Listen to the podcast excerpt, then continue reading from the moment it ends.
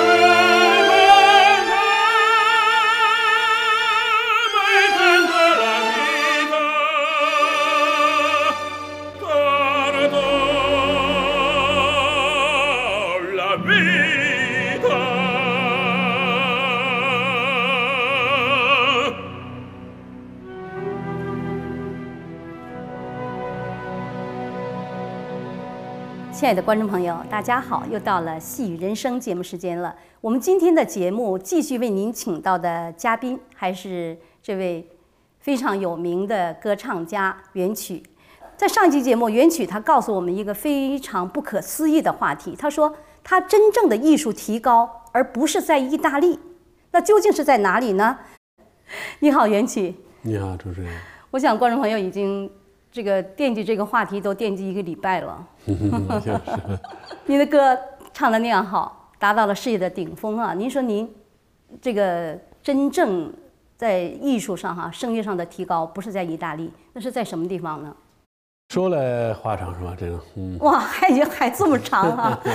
缘起的故事实在是太多了。对，那等一下再告诉我们的观众朋友。行，好，那这样哈，我想问你一个问题，就是在二零零九年新唐人全球华人声乐大赛，您是金奖获奖者。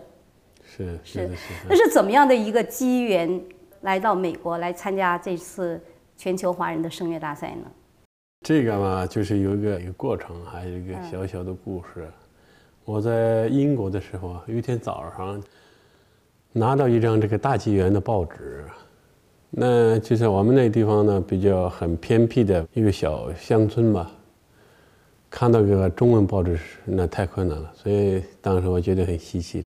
我英文不不太好啊，所以呢，看了中文报纸都懂，觉得很 高兴那种感觉，眼睛一亮，哎，一下一下子全部就把它读下去了。然后它上面有一个消息，就是有比赛，新唐人办的，题目很吸引人，奖金一等奖一万块，我就想试试啊，哇，嗯，所以我就马上就打电话问，就是我能不能。参加组委会说你现在时间太短，来不及，说是拿到晚了，来太晚了，不行，你明年再来吧。参加第二届，你注意这个报纸。说了以后呢，我就一直注意这个报纸。您是二零零七年拿到这个中文报纸啊？这个啊，对对对对对对，就是这个那个大纪元的中文报广告哈。二零零八年呢，您来参加这个比赛。对对对对，二零零八年我终于。来到了世界大都市纽约，参加了这个新唐人办的第二届这个全世界华人声乐大赛。这次赶上了，这时间很充足，一年的时间。对，一年时间准备。比赛的情况如何呢？这个大赛上呢，第一轮我觉得发挥的相当好，呃，可是第二轮的时候发挥的不好了，决赛时候没唱好，没有第一次一轮那样好。嗯嗯嗓子啊什么的，哎，没有休息，可能这个时差这个唱歌都很有说道的。对对对，休息不好，发挥的也不好；心情不好，发挥的也不一定好。对对对对对，唱歌人呢，就是必须要睡够八个小时啊，什么吃好啊，喝好啊，就休息好啊，这种嗯，休息休息时间。我觉得还有一点，可能心情也比较紧张，而且你是很看重这一万块。对对对对，我就是为了这个一万块来的，所以呢，呃，心底不不不正吧？怎么说？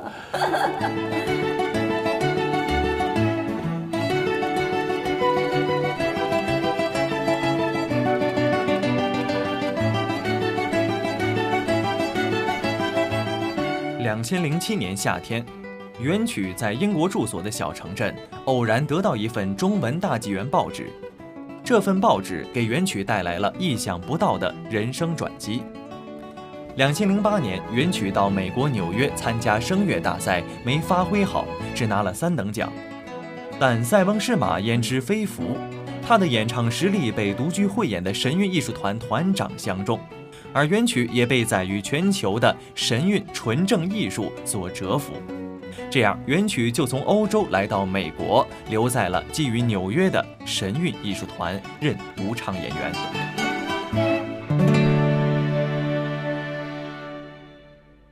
第二届来了参加，弄了个第三等奖，但是我也很高兴。决赛的那天晚上呢，看了一个这个。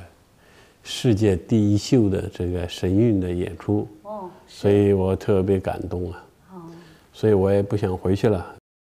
他们这个组委会啊，有的声音的老演员啊，什么这些，找找他们怎么这个报报名啊，怎么怎么能不能参加？他们说你给团长说说试试吧，嗯，再给他们团长说了一下，然后他们再再考一次，考了以后，他们说。先留下来，你试试，试试再说。本来你的嗓子是非常好，所以说，哎，对 他们也知道你发挥没有发挥好。对，但是，他们说第一次唱的相当好。对，所以你你怎么回事？因为你的条件，大家可能一听就明白了嘛。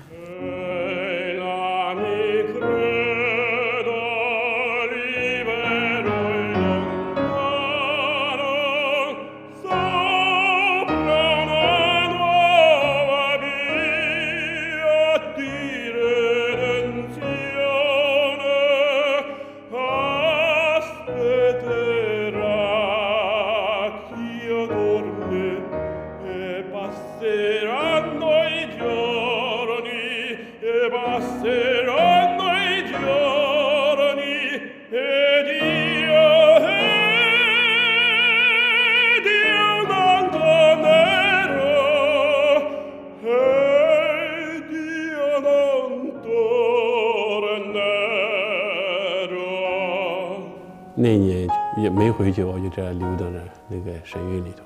就说有机会留到神韵，对，参加他们的演出，对，参加他们的演出。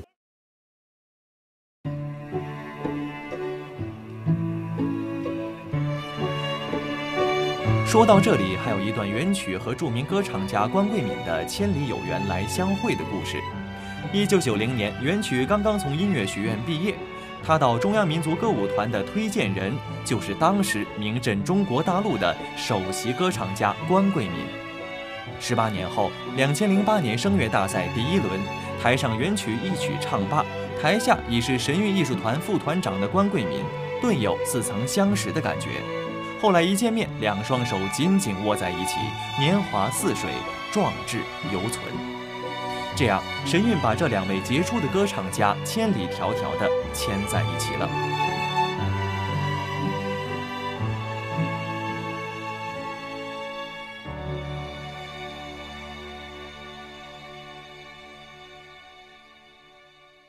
这巡回的五六个月吧，完全改变了我的世界观、人生的看法啊，什么这些，不像原来我这种想法在这怎么对。金钱啊，什么全是那种名利啊，什么那种想法。神韵的演员跟名利心啊，说对金钱都是真是特别淡。所以这方面我受到很大的鼓舞。我在以前呢，不光是我，就是整个声乐界啊，都说声乐是睡出来了，或者是有的时候吃出来，吃那些什么什么肉啊什么这些，尤其是男高音，睡出来的、养出来的，对，养出来的啊，那还要练出来的。对，一直听这些东西啊过来的，所以呢，这次演出完全打破了这种观念，旧的观念。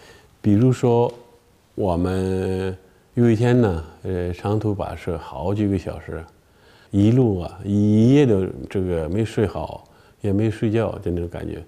路上啊耽误时间很长，晚点四个小时，然后呢，到了第二天六点以后呢，吃饭吃完都七点了，这稍微洗洗刷刷牙就该去装台，一装台啊，这么一弄弄到下午两三点，装完台以后呢，随便找一个地方睡了，可能一个小时都不到那种感觉，然后呢，下午四五点就开始试声啊、走台啊这些都开始了，那天晚上直接去演嘛。一演嘛，他们说我演的最好的一场，最棒的一个，高音啊什么都相当棒，所以呢，我觉得这些原来那种观念就是觉得太太不好了。像这些方面，还有其他，还有说话方面，就文艺界就就是有一些演唱者就怕说话，说话多了对嗓子也哎，不好。比唱的还累呢，累说话，哎，于是呢，跟嗯跟记者从早上开始谈一些我的经历啊，什么什么谈谈谈了，谈了十二点左右，然后呢下午两点又开始演出吧。但是那天我说了那么多话，直接下午演出时候，那是相当好，一点事也没有。所以呢，我就这段时间就这这些观念方面打破了好多。你为何依然相信，依然相信谎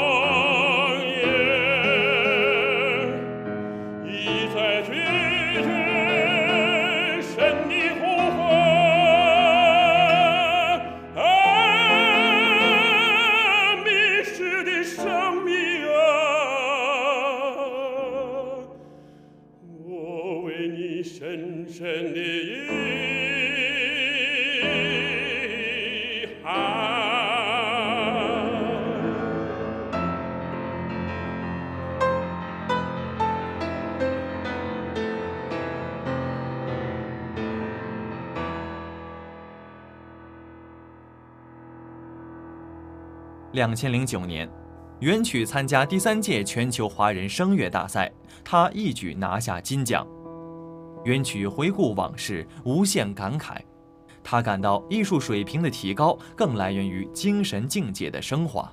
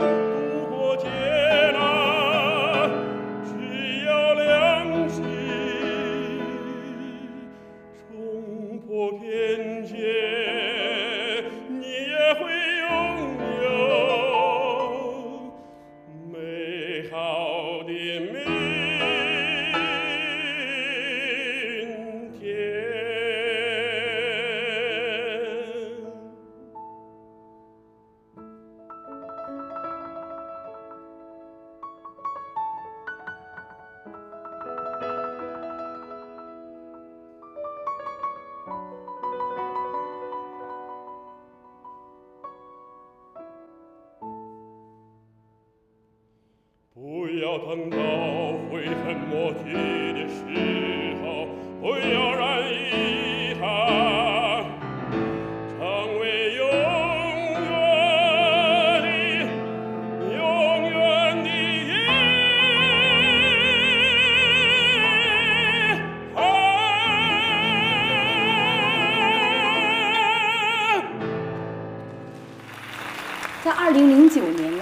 获得了这个全世界声乐大赛的这个金奖。对对对这次 终于实现了你的这个对对对对对，呃这个理想哈这是是，一万块也拿到手了。对 那这次比赛呢，和二零零八年这两次相比，你二零零九年这个拿到这个金牌，唱的是比较容易呢，还是比较难呢？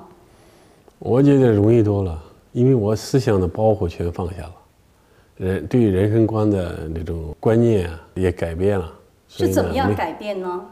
第二次呢，就是我就完完全放弃了我那些思想中的包袱，比如说名利方面啊，什么金钱有没有第一、第二无所谓那种感觉，全放下了以后唱就更容易了，什么阻力也没有，那种想怎么唱就是可以唱得出来。第一次参加的时候，没为什么没成功？第二年我才到现在才是这种悟过来了，就是悟到了，无求而自得。无求而自得。嗯，啊，那个思想包袱都下掉了，所以这个紧张的事情没了。也不紧张，哎紧张无所谓得不得奖啊。哈。对。我只要说能够去参加这个比赛，对，就已经这个心满意足。重重于参与嘛，对对对，所以所以呢，完全不一样了。嗯，就很有意思。我想问这个话题，我也很好奇。那你说你放下了，就说你放下了，我我得不得名利无所谓哈，名次无所谓，那嗯你为什么还要参加这个大赛呢？因为啊，我第一次参加了嘛，是吧？所以呢，参加以后就我就知道这个新唐人办的这个的呃这个大赛的宗旨是纯善纯美，发扬我们中华这个民族的文化，所以我就重于参赛嘛，参与是吧？所以呢，我就支持这个大赛。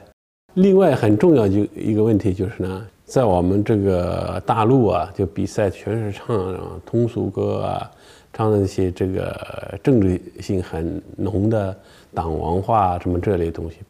新唐人办那个大赛，他就根本不讲啊、那种政治性的东西，还有没有这种呃歌颂党文化的东西。所以呢，就是真是纯善纯美，发扬我们中华这个民族的优秀这个文化。这个内容精神都非常好，非对常正，这是使您能够参赛的一个主要原因啊。是的，就是这个话题。是，就就是是这个话题目题。对对对是什么话题？是你欠我和观众的话题。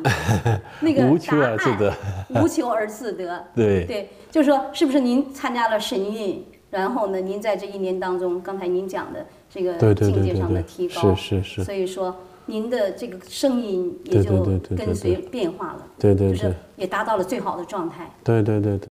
刚才我们讲的这个话题，就是说无求而自得，这是相当这个一个。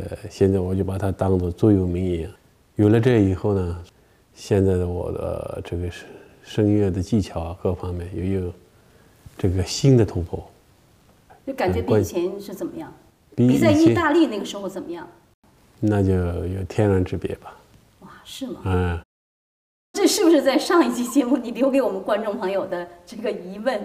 就是这个，无求而自得，这是我在艺术上的真正的提高。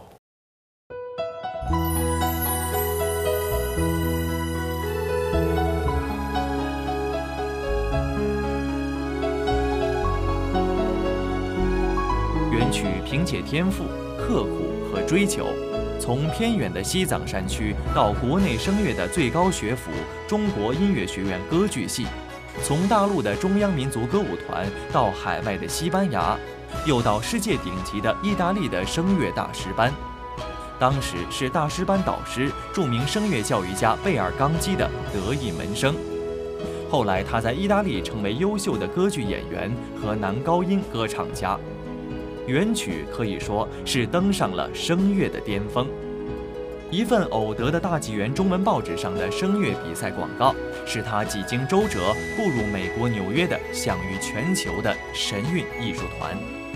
每年艺术团驰骋世界五大洲的巡回演出，给原曲提供了世界大舞台。原曲的名声大振，好评如潮，在声乐界引起轰动。但是此时的原曲却淡定如常。当问他的感受时，他说了耐人寻味的五个字：无求而自得。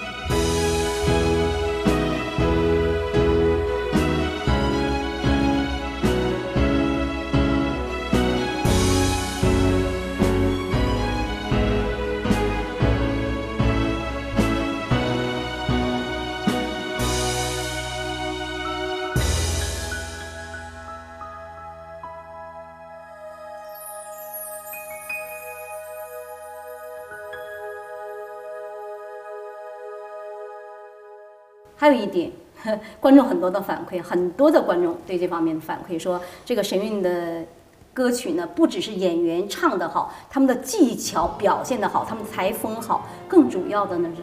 就说这个神韵这个歌呀，这个歌词特别好，给人一种醒世的感觉，给人以希望。是啊，鱼的歌词，比如说我唱的那首歌就叫《对神的承诺要兑现》，五千文明是剧本，万里山河大我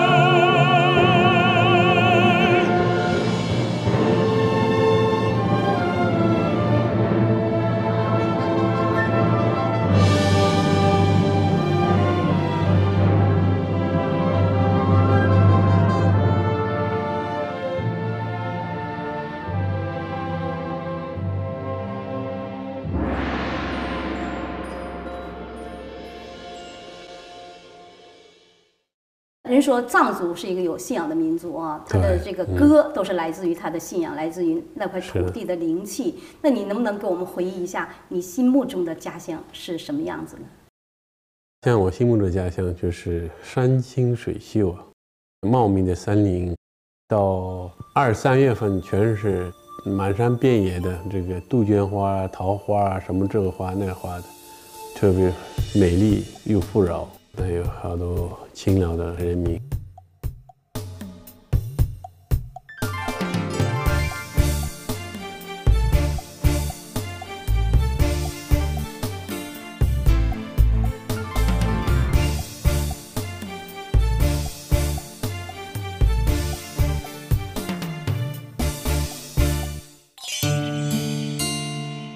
提起家乡，不免引起元曲一段悲凉的回忆。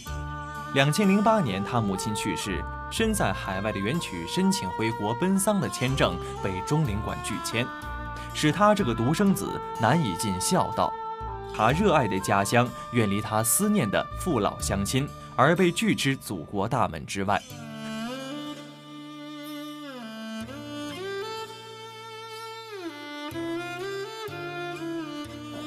他现在还是那么美丽吗？这我就不知道了。现在他们不让我回去，多长时间没有回去了？将近三年了，三年了没回去了，因为从那为什么？零八年的三月份，我母亲去世，突然去世以后呢，我想回去看看，应该是我是独子，这是这是照顾父母是应呃理所当然的。但是呢，中国当局没给我这个签证，是怎么回事？他说快开这个奥运会了，就不让外国人进去。你的母亲去世了，就是我就没没，他也不让回去嗯，不让。他说不行，现在就没有给我签证，所以我妈妈去世我都不知道。就是我是一个独子，独生子嗯，独生子一个儿子，就没有见到母亲没有没有没有没有让我见，所以我我也不知道怎么回事，很痛心啊。这个我们藏族人的呃这个规矩吧，就是老人去世以后，烧烧香啊什么这个到寺庙里去啊，嗯、点那个酥油灯啊什么这些，应该我给母亲许过愿，万一万一你百年以后啊，就是我一定给你那个给你点上酥油灯啊，这些都是给他打过印的，就是那个现在没办法。嗯就藏族人是非常孝顺的哦。对呀、相当孝顺，尤尤其是我是独子，所以呢，这个孝敬父母是天经地义的。嗯原来呢，像我们的这种文化里头，独子不允许出去的，所以呢，我从小就九呃九岁多一点就离开父母，一直在外面闯荡，所以到这个真正的百年的时候不让我回去，我是特别这个特别伤心啊，对，没法用形容这个用词形容词来形容，因为呃男儿有泪不轻弹嘛，所以是这个这我们中国的言这个名言。我到现在不明白，到底有什么罪？我有什么罪不让我回我们家乡呢？我到现在不知道。元曲，我们今天节目的时间到了，非常感谢您把您的这个这样的歌唱的生涯哈，您的人生经历告诉我们的观众朋友。也感谢您呢，呃，谢谢给我这一次机会。元曲呢，把他的歌唱的生涯和他的人生经历娓娓道来，正像一位看过神韵演出的观众所说的，听原曲在舞台上演唱的时候呢，就能感受到他是来自高原的雄鹰，冲向蓝天，展翅飞翔。愿他的歌声深深地浸润人们的心田，启迪人们的善念，久久地回响，也回响在他的家乡西藏。非常感谢观众朋友您收看我们的节目，下期节目时间再见。